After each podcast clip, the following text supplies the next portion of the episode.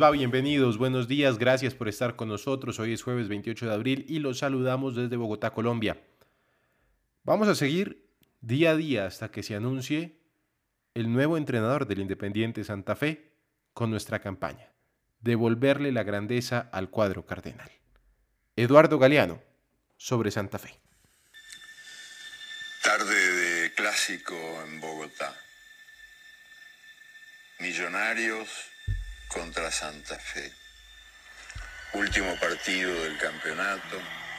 Definición final. Toda Bogotá en el estadio. Toda. La ciudad entera en el estadio, salvo los paralíticos y los ciegos, todos estaban allí. Un estadio conmocionado, alborotado, enloquecido, y el partido 0 a 0. Casi sobre la última etapa, ya cuando se disputaban los últimos minutos, el artillero del Santa Fe, un jugador argentino, eh, Omar Lorenzo de Bani, cayó en el área y el juez pitó penal. No era penal. Nadie lo había derribado. Devani había tropezado. Y se acercó al árbitro para decírselo. Fue un error. Y el árbitro le señaló las tribunas, que rugían, se los iban a comer crudo. No había manera de retroceder. Él ya había pitado. Así que Devani no tenía otra. Y la pelota estaba esperándolo ahí en el punto blanco los once pasos ante el arquero aterrado. Y entonces él supo muy bien lo que iba a hacer y por qué lo iba a hacer. Y eligió su ruina, eligió su gloria, disparó bien afuera, muy lejos del arco. Era el gran Eduardo Galeano hablando del Independiente Santa Fe. Un Santa Fe que es grande por historia, una historia que no es regalada, una historia que se ha guerreado, que se ha peleado, que se ha ganado a punta de títulos, esfuerzo, sudor, lágrimas y sangre. Sangre derramada por jugadores que lo han dejado todo por la camiseta, por hinchas que desgarran sus gargantas en cada grito de gol, en cada grito de aliento en el estadio. El estadio de Eduardo Galeano. ¿Ha entrado usted alguna vez a un estadio vacío? Haga la prueba. Párese en medio de la cancha y escuche. No hay nada menos vacío que un estadio vacío. No hay nada menos mudo que las gradas sin nadie. En Wembley suena todavía el griterío del Mundial de 66 que ganó Inglaterra, pero aguzando el oído puede usted escuchar gemidos que vienen del 53 cuando los húngaros golearon a la selección inglesa. El Estadio Centenario de Montevideo suspira de nostalgia por las glorias del fútbol uruguayo. Maracaná sigue llorando la derrota brasileña del Mundial del 50. En la bombonera de Buenos Aires trepidan tambores de hace medio siglo.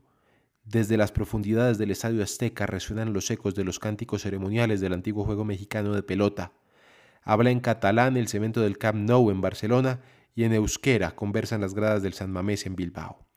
En Milán, el fantasma de Giuseppe Meazza mete goles que hacen vibrar al estadio que llevan su nombre. La final del Mundial del 74 que ganó Alemania se juega día tras día y noche tras noche en el Estadio Olímpico de Múnich. El Estadio El Rey Fat en Arabia Saudita tiene palco de mármol y oro y tribunas alfombradas, pero no tiene memoria ni gran cosa que decir.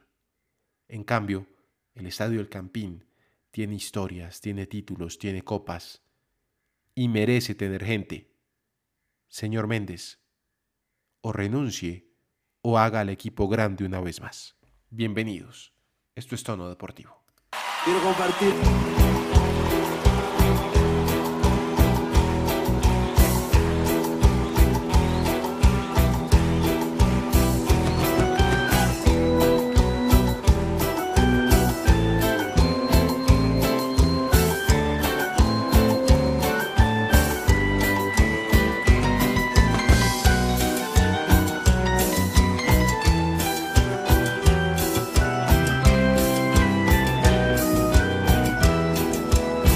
Si alguna vez no me vuelven a ver, porque a mí, como todo se me olvida.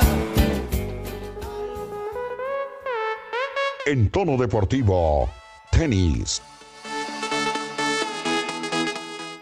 El día de hoy jugará Nicolás Mejía en el Challenger de Morelos, octavos de final. Adelante Nicolás, el futuro del tenis colombiano es ahora. Por otro lado, mientras unos comienzan, otros tratan de volver. Les hablo de Roger Federer, que lleva nueve meses lesionado, 40 años tiene ya y tiene planeado su regreso para el final del mes de octubre, cuando se lleve a cabo el torneo del ATP de Basilea, la ciudad de donde Federer es oriundo. Él quería regresar a Wimbledon, al centenario de la cancha central, pero no le va a alcanzar. Además, a los 40, Omar Pachón, si quiere seguir en la élite, tiene que elegir muy bien los torneos en los cuales va a participar. Alejandro, buenos días para usted, para todos los oyentes y mis compañeros en tono deportivo. Eh, sí, un Roger Federer que evidentemente la edad pesa, por más talento que uno quiera eh, mantener la edad pesa, dificulta un poco las cosas y precisamente provoca esto, que no pueda estar en su slam predilecto, Wimbledon, pero por lo menos la buena noticia es que no se ha retirado del todo y que estará en unos meses teniendo acción ahí en su casa en Suiza y veremos qué para, ¿no? Ya con 41 años, en la próxima temporada, los Grand Slams, yo creo que es complicado, ya es más un homenaje y un respeto también lo que él está haciendo con su carrera. Absolutamente toda la razón. Estaremos pendientes de Roger Federer. Esto, por supuesto, tendrá pues grandes nombres. Espero yo todos los amigos del tenis vayan a verlo, incluido Rafa Nadal. No creo que Djokovic vaya, ¿no? Eso no, no se llevan tan bien.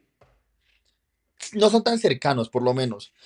Pero pues no, no creo que, no creo que se lleven mal, la verdad. Salvo no lo descartamos. enfrentamientos.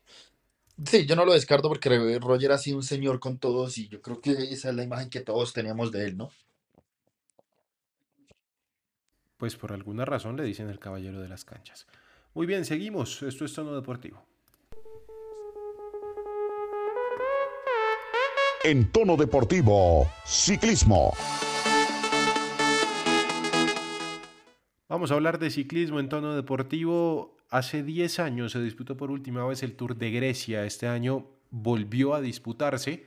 Primera etapa sobre 190 kilómetros entre Heraclión y Chania. Ganó Aaron Gate. Y el único colombiano en competencia es Jonathan Restrepo, que terminó en la posición 41 a 4 minutos 39 segundos del líder Gate. Pero además tenemos Tour de Bretaña, tenemos también por ahí, Omar. eh, Tour de Romandía. Tour de Romandía. Cuénteme primero de eso si ya hablamos del otro tema. Bueno, ahora hablamos primero de, ya usted habló el de Grecia. El Tour de Romandía, Alejandro, tiene mm, eh, pues eh, la presencia de colombianos. Lastimosamente en la etapa de ayer muchos no, no pudieron terminar, entre ellos algunos colombianos que pues por lo menos culminaron sí la fracción, pero terminaron su participación en dicha competencia. Caso de Rigoberto Urán, y es que a falta de 13 kilómetros para la meta sufrieron pues un, un accidente donde se vieron vinculados, como le decimos, varios ciclistas. Y el Education informó ayer que mm, Rigoberto Urán no iba a seguir en competencia, que iban a hacerse exámenes médicos para ver cómo estaba su salud. Podemos decir que a la etapa de ayer la ganó Dylan Towns corredor del Bahrein Victorious que venía de ganar ya eh, la flecha balona y pues que hace también un gran registro en esta fracción con el mismo tiempo de Ron Dennis, dos segundos más que Mark Hirschi. Y pues detrás ya siguió el nombre y el pelotón de ciclistas importantes como Ben O'Connor, Damiano Caruso, Juan Ayuso. Y para ir al colombiano que mejor ubicado estuvo en la fracción, tenemos que ir al puesto 11, 4 segundos, Heiner Rubio. Harold Tejada llegó a 18 segundos y ya con el retraso de la caída y Guita que se vio eh, inmiscuido 1.28. Fernando Gaviria 4.33, como lo decimos Rigobert Urán y Brandon Smith Rivera a más de 10 minutos.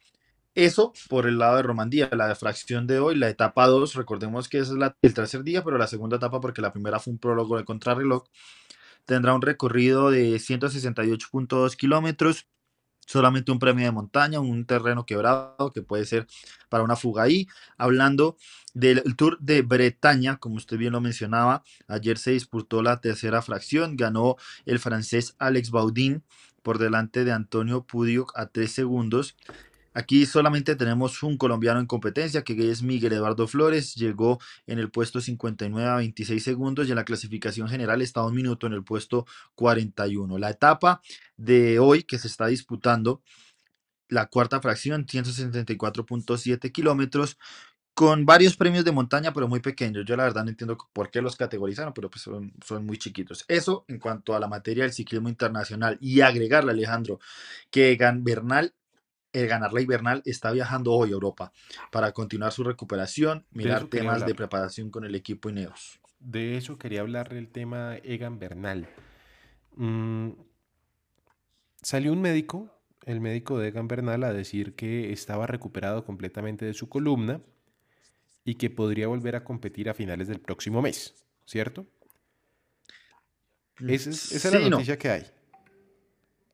Sí, sí, sí, no. O sea, el médico de él salió muy presuroso, la verdad, porque Egan lo vimos el fin de semana pasado cuando estuvimos presentes en, la presentación, valga la redundancia, de su proyecto Egan Bernal Project, donde el fémur lo tiene completamente bloqueado, porque una fractura de esas demora seis meses. Egan no puede, la gente tiene que sacarse esa idea de la cabeza. Egan no puede competir pronto, Egan no va a estar en el Tour y muy difícil que llegue a la Vuelta a España. No solo por la recuperación física que lo está logrando muy bien, Sí, es que es un tema complicado. Él todavía necesita apoyo del bastón para caminar. Todavía no está recuperado al 100%. Fueron dos meses de merma donde físicamente sí se recuperó, pero también perdió las condiciones físicas cardiovasculares, respiratorias, la resistencia. Entonces es complicado y muy difícil, la verdad, también por la mentalidad de Egan, porque él sí va a competir es para ganar, no para ser un gregario más o estirar las piernas. Pero es que, Omar, a ver, yo he escuchado las diferentes notas de prensa, he escuchado a los colegas analizar desde el mero desconocimiento y pues escuchan al señor médico que, que habló del tema, que dice que no, que él puede competir a finales del próximo mes. Y yo lo escucho a usted que ha estado con Egan, que ha compartido con él, que de pronto conoce un poco más de cerca el caso y escucho algo completamente distinto a lo que todos están diciendo y es, a ver, se ha recuperado, va muy bien la recuperación, pero para competir no está y no va a estar por ahora, ¿correcto? No, téngalo por seguro. Egan por lo menos antes de agosto no vuelve a competir oficialmente.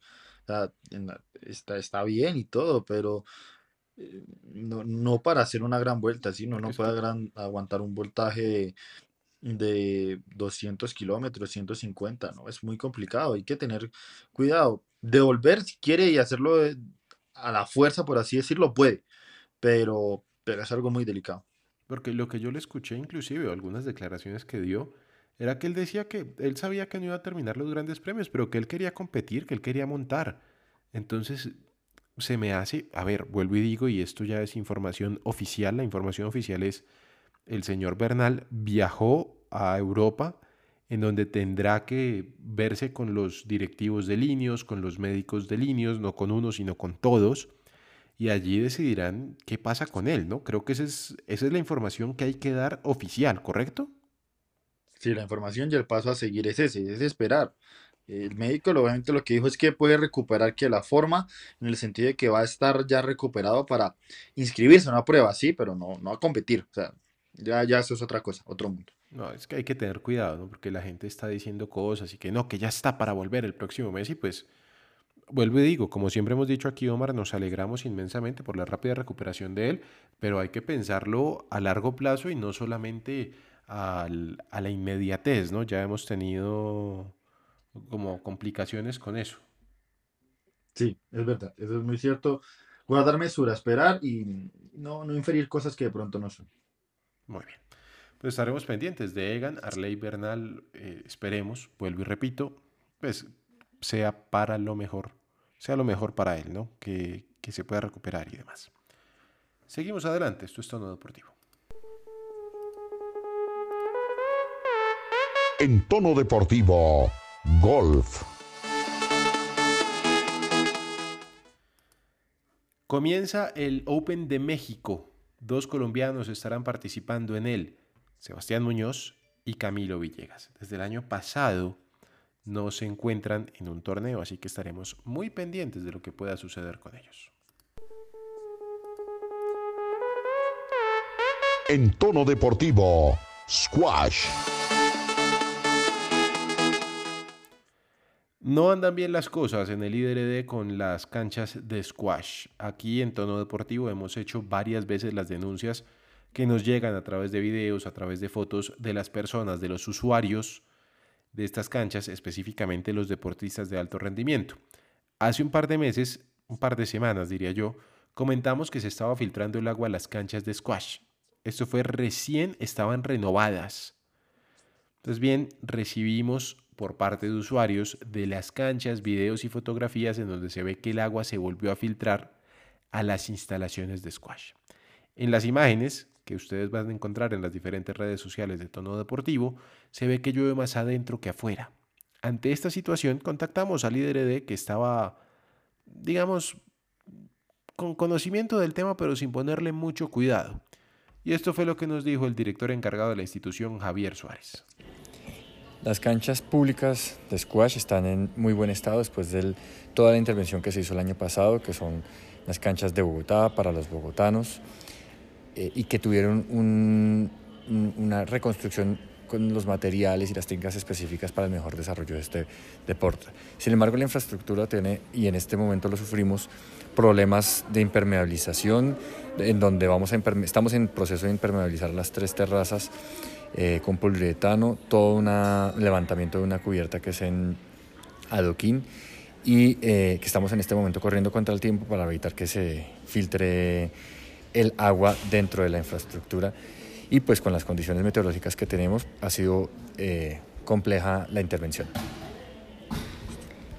El señor director encargado dice que están corriendo para que no se filtre el agua, pero en los videos que ustedes van a encontrar en las redes sociales se nota que el agua ya se filtró a este escenario, van a empezar las obras de reparación, sin embargo llama la atención que estas obras de impermeabilización de las cuales están hablando estaban cubiertas e incluidas en el proyecto de arreglos que aprobaron para las canchas de squash por 219 millones de pesos en el contrato 048 de 2021. Este contrato no solamente fue aceptado y aprobado, sino que ellos recibieron la obra. La verdad es que no funciona que las cosas se hagan así, que aprueben a ojos cerrados, sin revisar, sin poner el ojo bien sobre las cosas, para que los deportistas y el propio distrito no se vean afectados. Seguimos, esto es Tono Deportivo. En tono deportivo, fútbol. Me acaba de mandar algo don Santiago Villarraga. Don Santiago, ¿qué tal? A ver, Alejandro, a ver, a ver. Alejandro, saludo cordial para usted, para todos mis compañeros y los millones de oyentes de tono deportivo.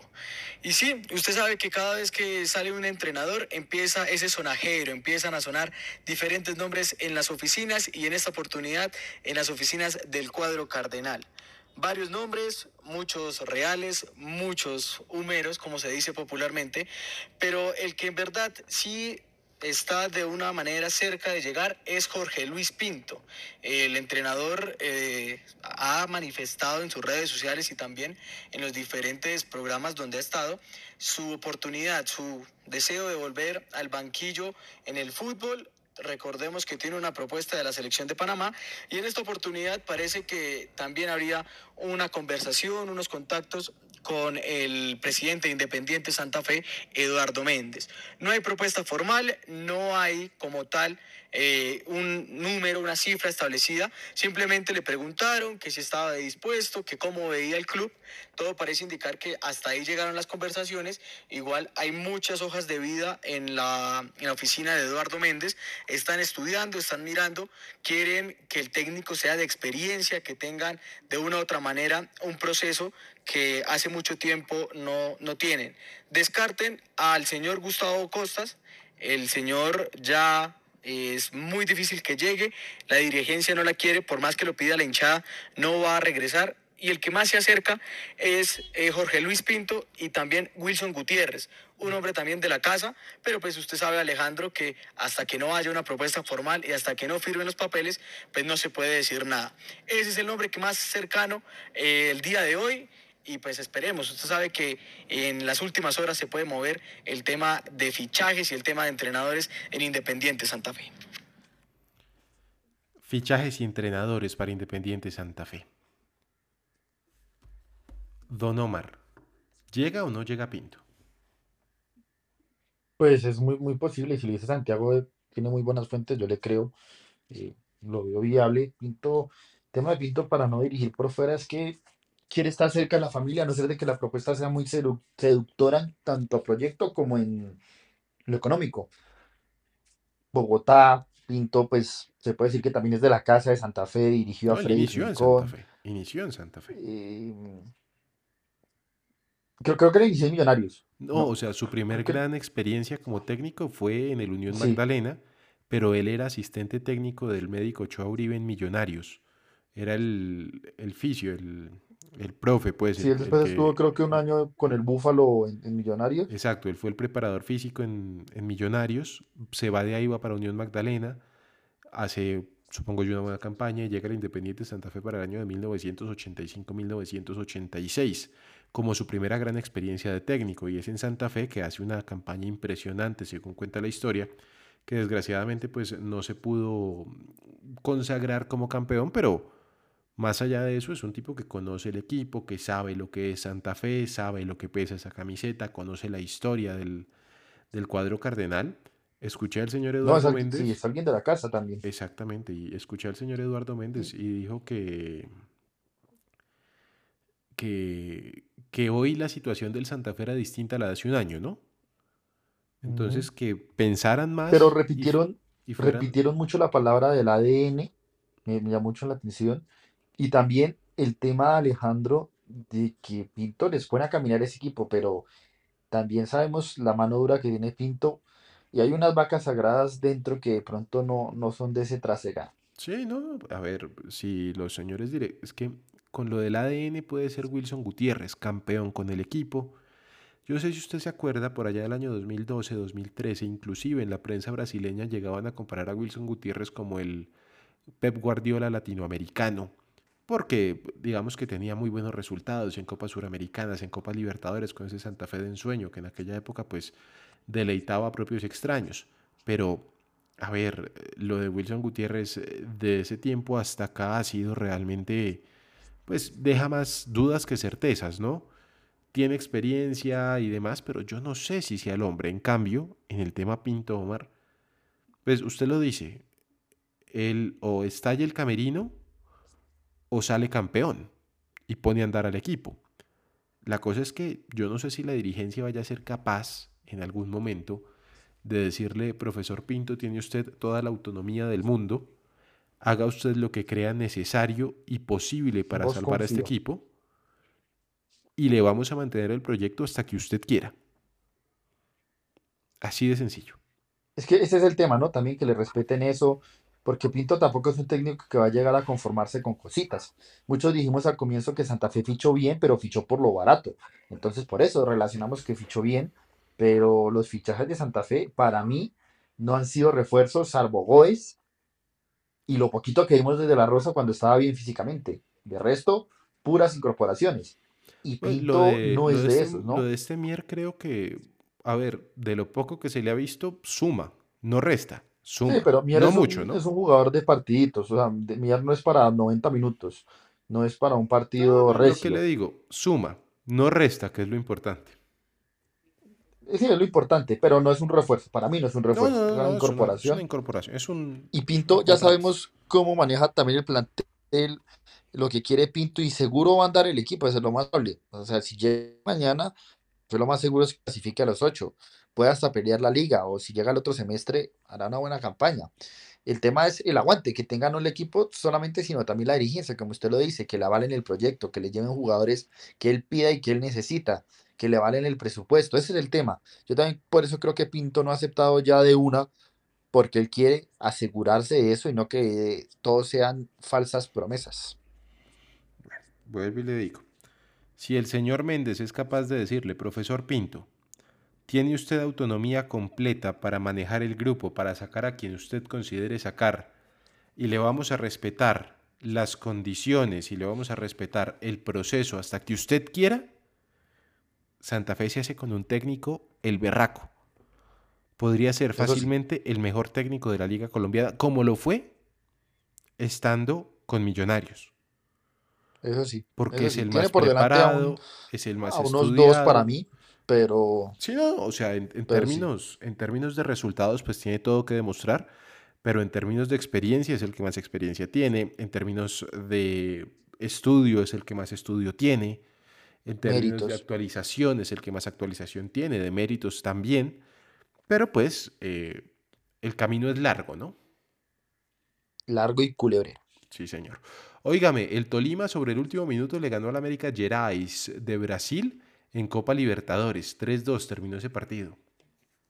Sí, ap- ap- ap- apoteósico, como, como se dice por ahí, épico lo del Tolima. Yo creo que empieza a forjar ese camino para volverse uno de los referentes del fútbol colombiano haciendo este tipo de partidos, emocionando de esta forma a sus aficionados, porque arrancó perdiendo, empató, perdió, le dio la vuelta y ganó 3-2 de visita en la Copa Libertadores, victoria importantísima que lo ayuda a acomodar, acomodarse ahí, sacar las cuentas y, se ve bien el Tolima. Yo siempre he criticado que el Tolima en la liga le rinde, le sobra, pero, pero siempre le falta 5 para en la Copa Internacional y puede que este año sea diferente. Muy bien la decisión de arrancar con el equipo antes del profe Hernán Torres.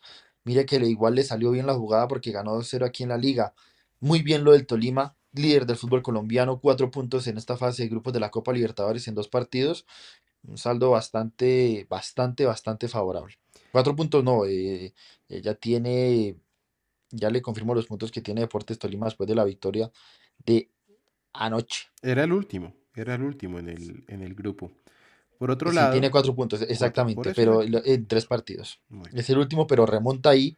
Ya está a uno solamente del equipo que le ganó ayer, al Mineiro. Al eh, Mineiro, que no le ganó, sino que eh, perdió con ese equipo en la segunda fecha. Exacto, ese sí es el último del- de la tabla. Y está a los mismos, eh, una sola unidad del líder, que es Independiente del Valle, que tiene cinco puntos. Entonces, está en sus manos, como se dice por ahí. Está en las manos del Tolima poder asegurar un pase a la siguiente ronda. Y lo otro, para finalizar ya, el Liverpool se impuso dos goles por cero ante el Villarreal. De Champions, les hablamos mañana porque se nos acabó el tiempo, don Omar. Buenas noches. Buen día, perdón, que le Bueno. vaya muy bien. Buen día, Alejandro Noche, para los que nos estén escuchando también en el podcast en la noche. Partidazo de Luis Díaz, pero todo lo ampliaremos aquí el día de mañana o en una próxima entrega de Tono Deportivo.